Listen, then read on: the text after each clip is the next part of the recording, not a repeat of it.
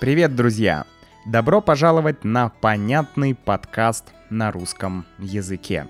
Подкаст для тех, кто изучает русский язык. Здесь мы говорим и о России, и о русском языке, и о других разных вещах.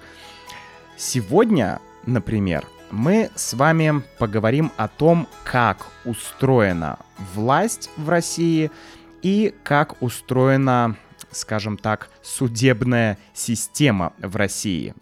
Если вы читаете новости на русском языке, или если вы м, читаете какие-то статьи, то вы можете встретить разные м, термины, которые могут вам быть не очень понятны. И вот сегодня я бы хотел сделать так, чтобы хотя бы часть этих терминов вам стала понятна. Давайте начинать. Тема эта непростая, сложная, и поэтому сегодня у меня в гостях один эксперт. Юля, привет! Привет, Макс. А, Юля, у тебя юридическое образование первое, правильно? Да, совершенно верно. Я закончила один крупный российский юридический университет. Замечательно. Поэтому сегодня Юля, как э, ну, в некоторой степени эксперт, нам расскажет о том, как все-таки работает э, судебная система, как она выглядит. Это все, конечно, будет на базовом уровне, да, чтобы вам было просто понятней, как устроена Россия, как устроена судебная система как она устроена в теории и как она устроена на практике, да, Юля? Да. Хорошо, давай с тобой начнем с общей, эм, струк... с общей структуры власти в России. Мгм.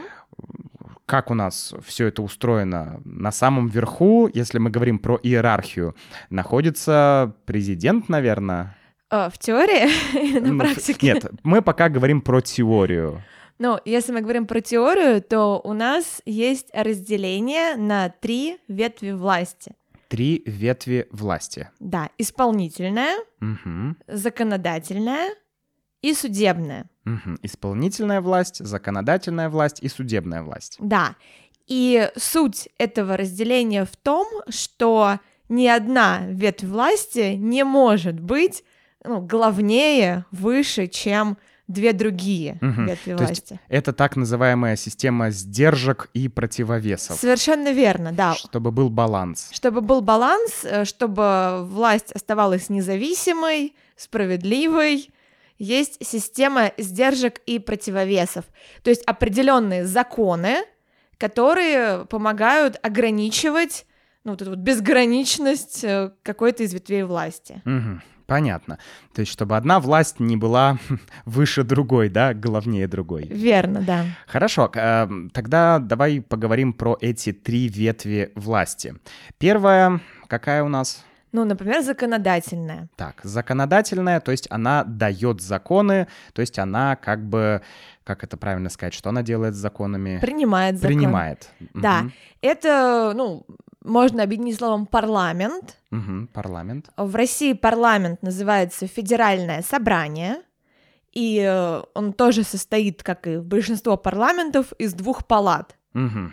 Из- то есть из двух частей, да? Из двух частей, да. У Мгм. нас э, туда входит Государственная Дума и Совет Федерации. Мгм. Понятно. Ну, для тех, кто живет в Англии, все, наверное, очень понятно, да? Там тоже двух, э, как сказать, две палаты в парламенте. Мгм. То есть, получается, первая часть парламента, нижняя — это Государственная Дума, Да, а верхняя — это Совет Федерации. да. А, можешь вкратце рассказать, чем занимается Дума, а чем занимается Совет Федерации?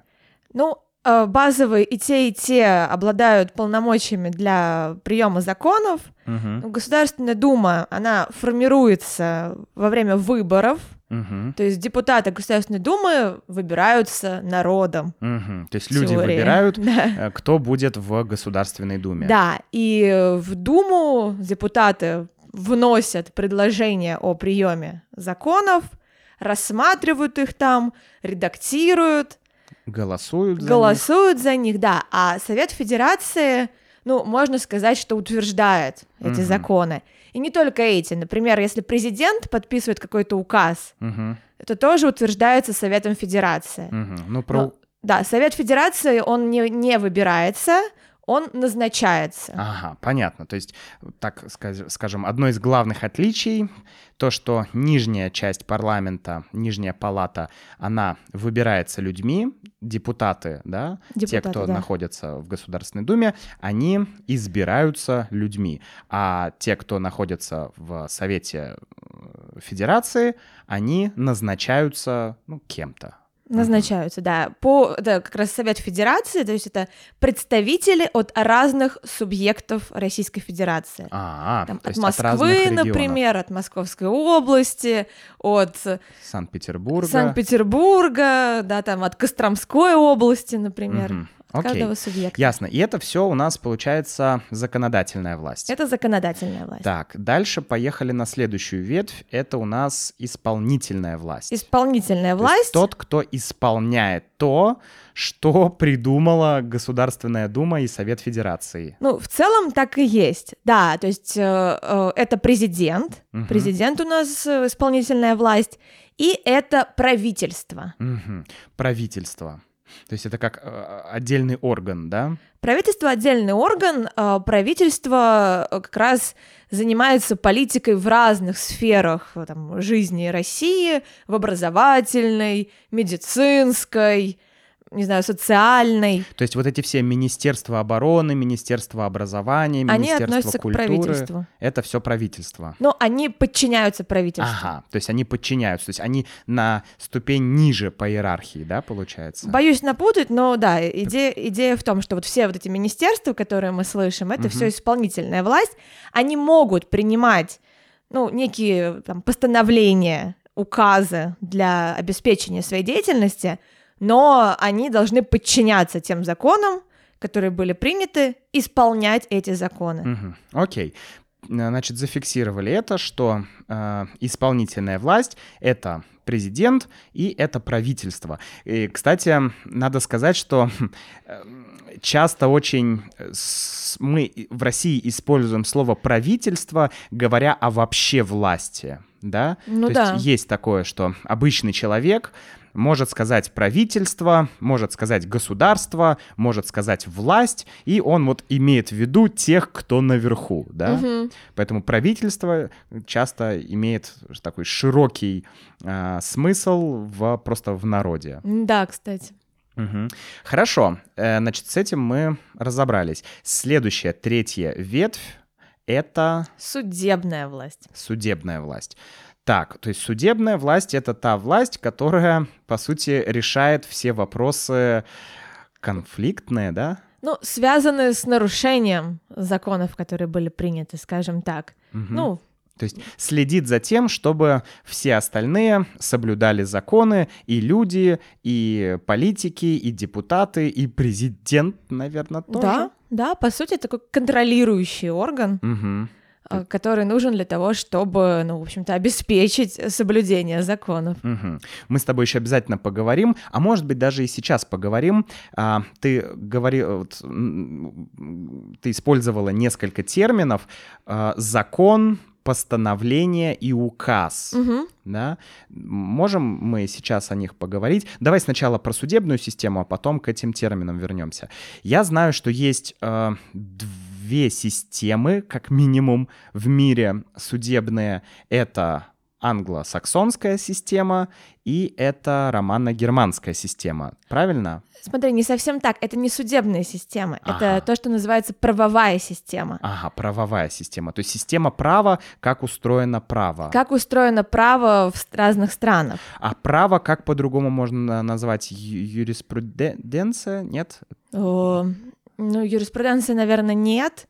Ну, можно, не знаю, система законов. Ага, система законов. Ну, в да. какой-то смысле, в каком-то смысле это будет правильно. Мгм, Окей. То есть правовая система или, ну, скажем, система законов, да? Ну да, можно так Мгм. сказать. Так, есть две в мире э, системы. Я подозреваю, что их больше, Да. но когда мы говорим вот про основные, да, мы говорим про романо-германскую и англосаксонскую систему. Давай начнем с англосаксонской. Англосаксонская система — это система, где источник права, то есть, ну, то, на что мы опираемся, когда мы хотим получить какую-то вот правовую норму, это прецедент. Угу. То есть система, основанная на прецедентах. Да, ее еще называют прецедентное право. Угу.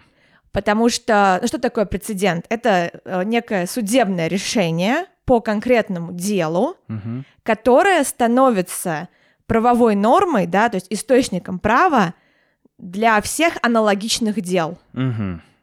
То есть другой суд, не знаю, там в другом, например, не знаю, какой-то провинции, да, вот в центре, там, не знаю, в столице какого-то государства было рассмотрено какое-то дело, и вот если будет в другом месте этой страны аналогичное дело, то э, источником будет прецедент, тот, Мгм. то дело, которое уже было рассмотрено. То есть, грубо говоря, право, основанное на опыте, на предыдущем опыте. Ну, в целом, да. То есть да. есть некая база кейсов, э, с каких-то случаев, да, прецедентов, и основываясь на этом опыте, основываясь на этой базе, э, как раз и вершится суд. Ну, да. Мгм. Понятно. Так, но это не наш случай. Это не наш случай. Россия относится к романо-германской Мгм. э, системе права. Ее еще называют континентальной системой права. Так- Мгм. Такой термин тоже можно увидеть. Это когда источником права является не прецедент, а э, принятый закон. Мгм. То есть существуют, например, нормы уголовного кодекса, Мгм. э, в котором зафиксировано все то, что относится к преступлениям, и какое наказание может быть назначено там, за то или иное преступление. Мгм. И суд э, будет принимать решение, опираясь на кодекс, на закон, Мгм. а не на предыдущие решения других судов. Мгм. То есть, если я правильно понял тебя, то суть м, романо-германской э, системы в том, что у тебя есть э, разные законы, Да. которые регламентируют, а, ну, как бы, не знаю, жизнь. Разные сферы Да, жизни, Разные да. сферы жизни. И э, когда дело доходит до суда, то там судья или кто, да, он э, смотрит на эти законы и, э, ну, дело решается как бы на основании этих законов. Да, у нас э, прецедент, или, как говорят в России, судебная практика, Мгм. Формально не является источником права. А, то есть помимо законов у нас все-таки тоже есть вот этот некий опыт, некая эта база данных, как другие дела решались, и в принципе судья может это принять во внимание. Ну, как я понимаю, исходя из того, как это реально происходит, да, у нас есть, например, Верховный суд, Мгм, ну, как бы главный суд, мгм, и он выносит некие разъяснения. м, Потому что, ну, сама норма, например, там, не знаю, убийство, там, человек, соверши- шевер- совершивший убийство, там, подлежит такому-то наказанию. мгм, Совершивший, там, не знаю, тройное убийство, такому-то наказанию. Мгм. Но, как правило, все равно требуются дополнительные разъяснения, потому что обстоятельств может быть Мгм. очень много. мгм. И у нас есть Верховный суд, который пишет эти разъяснения. Типа комментарий, да? Комментарии, да. Мгм. Формально это не является обязательным для Мгм. применения. Но я знаю, что суды часто прибегают к судебной практике вот такой. Понятно. То есть у нас, получается, есть законы и есть некая судебная практика, которая тоже учитывается в суде. Да, да. Вот еще интересный момент. Эти законы, а, про которые мы говорим, да, они у нас содержатся в разных там, кодексах, в разных документах. В разных скажем. документах, да. Давай поговорим про эти документы. Наверное, начнем с Конституции, да, как самый главный Да, документ. Конституция это, в общем-то, верховный закон Российской То Федерации. есть это самый-самый-самый главный закон. Это самый главный закон. Э, В России Конституция небольшая. Если вы купите Конституцию, да, в книжном магазине, это будет такая тоненькая книжечка из девяти разделов. Но она, в общем-то, является главной. То есть все остальные законы, которые принимаются, не могут противоречить Конституции. Мгм. То есть, то есть получается, что другие законы не могут как бы быть в конфликте с а, Конституцией. Да. А, ну, это в теории, а на практике это работает? На практике это э, работает специфично. Так. Например, в Конституции закреплено право на свободу мирных собраний. Но мы же знаем, да, что в России это право реализовать практически невозможно. Понятно. То есть есть э, в Конституции э, статья, да, это называется? Да, статья? Статья Конституции. Есть статья, которая говорит, что люди могут свободно собираться на улице, э, там, выходить на улицу и говорить... Мирное без оружия, да, и высказывать свое мнение. Да, то есть, по сути, мирные протесты разрешены Конституцией. Да, но по факту а, у нас их нет.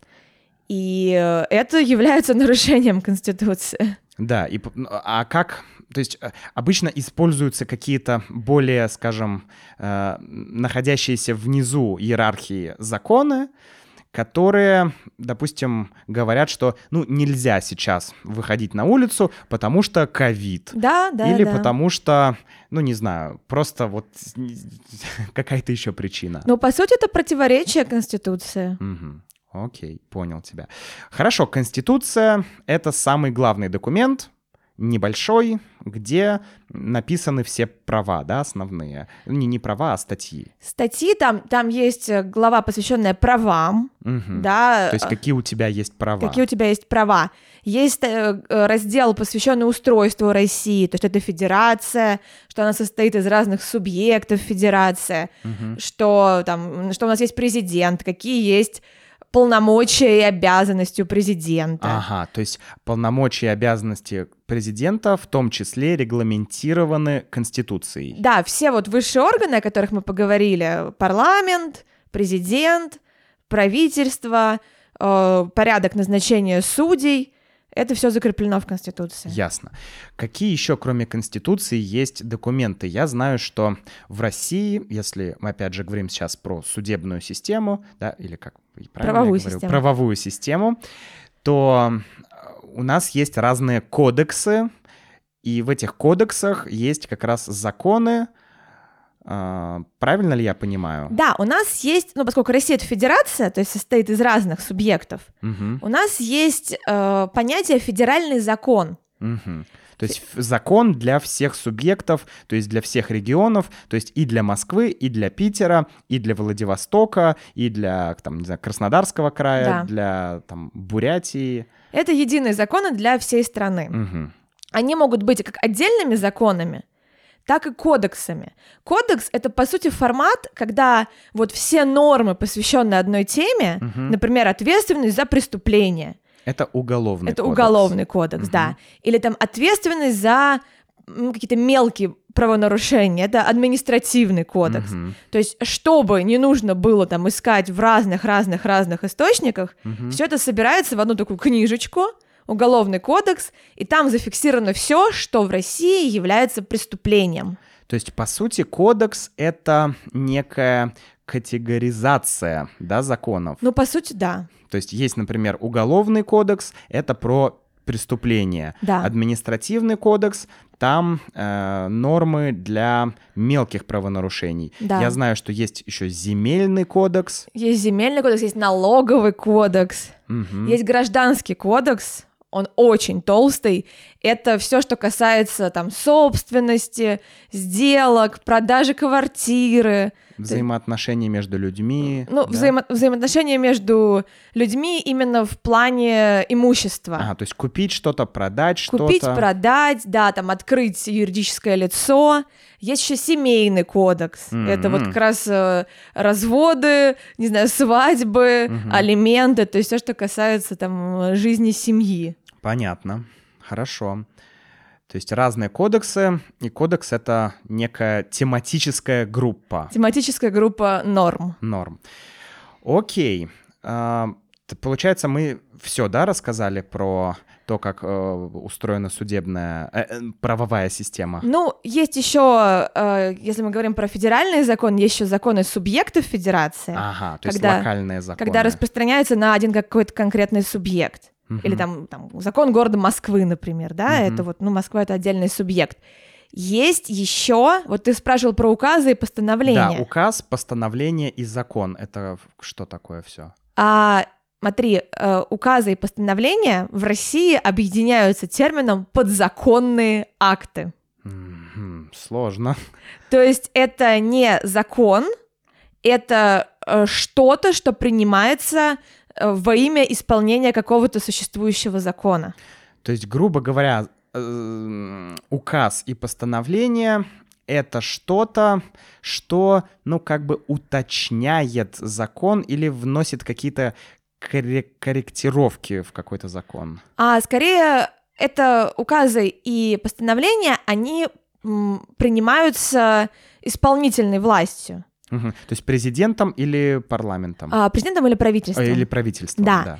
А, например, у нас там вот сейчас вводили эту частичную мобилизацию. Мгм. У нас есть э, закон там про мобилизацию. Мгм. В, в закон про мобилизацию, наверное, где-то, ну, тоже среди кодексов, да, находится? Ну, это он отдельный, ну вот Ага. он, он есть закон про мобилизацию, но там просто написано, при каких обстоятельствах, как, кто, зачем может вести мобилизацию. Мгм. А чтобы ввести мобилизацию здесь и сейчас, Мгм. нужен указ президента. Мгм. Он говорит, ввожу с э, 21 сентября.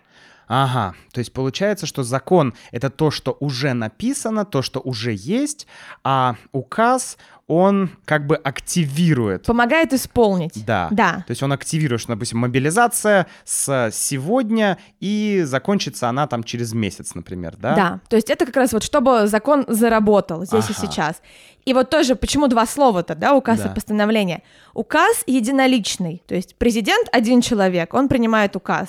Не знаю, там мэр города какого-то, он тоже может написать указ. Мгм. То есть указ — это указ одного человека. Да, а постановление это когда коллегиальный орган, вот правительство сидит, они могут принять постановление. Ага, Или понятно. мэрия, к- когда не один мэр, а вот, там, не знаю, группа людей, Мгм. это уже будет постановление. Но суть одна. Суть одна, просто зависит от того, сколько там участников в принятии того или иного акта. Ага, так, еще раз я проговорю это. Значит, получается, закон уже написан, он есть, э, а указ и постановление, они вводятся как бы...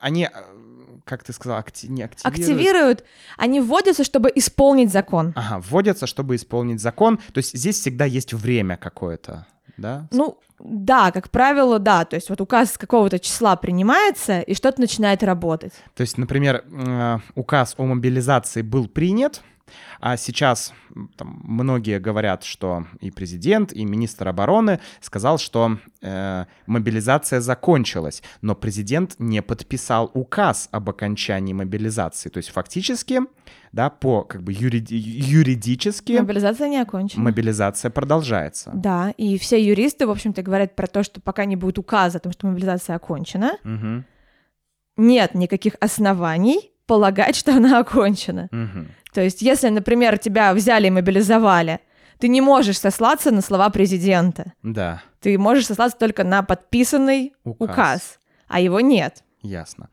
Хорошо, э, давай закончим тогда еще про а, правовую систему. Мгм. Поговорим про... Просто перечислим суды, какие есть. Э, Опять же, будем следовать иерархии от самого главного суда, это Верховный суд, и потом вниз. Да? Верховный суд, главный суд, правильно? А, смотри, у нас э, есть в рамках судебной системы, там тоже есть э, несколько судов, которые, ну, отличаются, у них есть свои полномочия. У нас есть Конституционный суд. Ага, Конституционный суд, наверное, он решает э, как бы дела, связанные с Конституцией. Он э, проверяет, ну, в целом, да, он проверяет принимаемые законы на соответствие Конституции. Мгм. То есть, если у тебя появились сомнения, что вот этот закон соответствует Конституции, Не соответствует. не соответствует Конституции, да, то Конституционный суд обязан проверить. Мгм. Он не является каким-то главным, это просто отдельно стоящая М, то есть это, организация. получается, горизонтальная типа Горизонталь, да. иер- иерархия. Да, на его же уровне находится Верховный суд, о котором ты сказал. Мгм. Верховный суд это высший суд, если так можно выразиться, по гражданским, уголовным, административным делам. Мгм. То есть как раз уже вот по этим кодексам. Как раз по кодексам, но он Мгм. самый главный. Мгм. А под ним там есть э, суды субъектов федерации, Мгм. ну, например, Краснодарского края. Мгм. Или суд города Москвы. Да, суд города Москвы. И под ними идут районные суды. Мгм. Это вот первая инстанция по большинству дел. Если человека судят за какое-то преступление, то его дело будет рассматривать районный суд. А, скажи, пожалуйста, есть два слова: преступление и правонарушение. Что, что это означает? А преступление это всегда то, за что предусмотрена уголовная ответственность. Мгм. То есть а, правонарушение это любые нарушения ну, Права. прав, да. Мгм. Ну, например, если ты скорость превысил на дороге, Мгм. это будет штраф, и это будет административное правонарушение. Мгм. То есть При- это не преступление. Да, преступление это всегда то, за что в уголовном кодексе написана уголовная ответственность. Понятно. То есть преступление, скажем так, это что-то серьезное, Да. а правонарушение может быть, ну, Мелким. наверное, Да. наверное, не очень такое Да. серьезное. Вот у нас все, что написано в уголовном кодексе, все статьи, которые там перечислены, это все преступления. Мгм. А Если у нас там чего-то нет, мы не можем употреблять слово преступление. Понял. Хорошо, давай тогда поговорим про э, Россию и Европейский суд по правам человека, потому что здесь есть некая история, да. Э, насколько я понимаю, наша вся судебная система раньше, она подчинялась или как минимум была частью вот европейской судебной системы.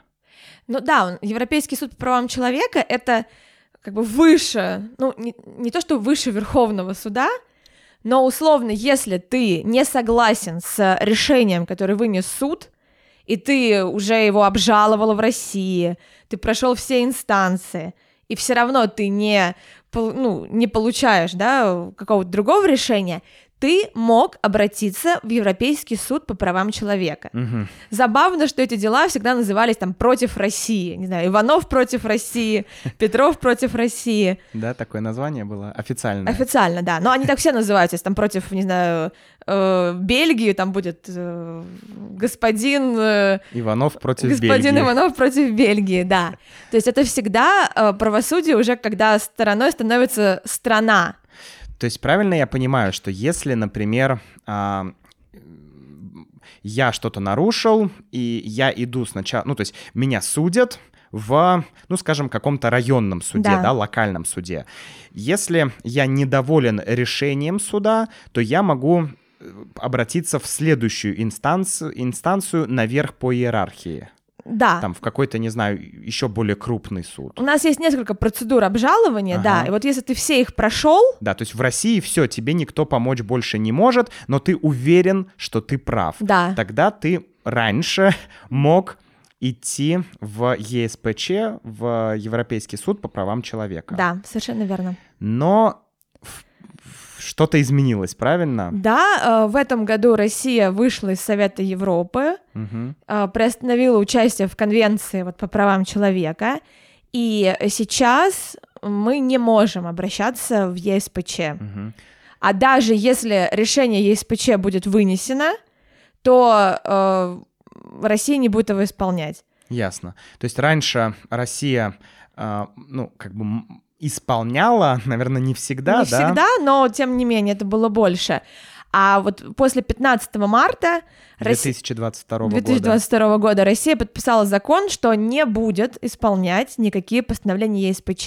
То есть для тех людей, кто не смог добиться правосудия в своей стране, какого-то, да, э, Больше нет вариантов. больше нет вариантов, то есть никто тебе больше не поможет. Да, да, потому что сейчас ты даже уже не можешь обратиться в этот суд.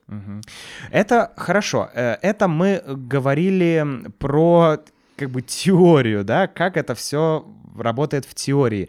Но что происходит на практике? Э, Реально ли все так работает, и система сдержек и противовесов в России работает хорошо? Что ты думаешь по этому поводу? Я думаю, что система сдержек и противовесов работает очень плохо, потому что мы не можем сейчас говорить о том, что у нас есть какой-то независимый суд. А, то есть независим... по факту независимого суда нет. Э, По факту нет. И то же самое, когда мы говорим про законы.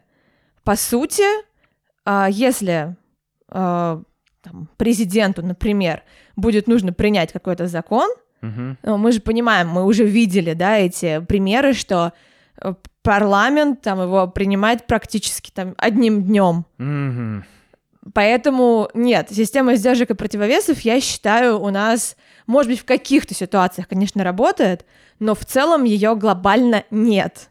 То есть, грубо говоря, если, например, а, президенту будет нужно что-то сделать, то в целом он это сделает без каких-либо проблем. Да, то есть формально они процедуру, скорее всего, соблюдут, Да.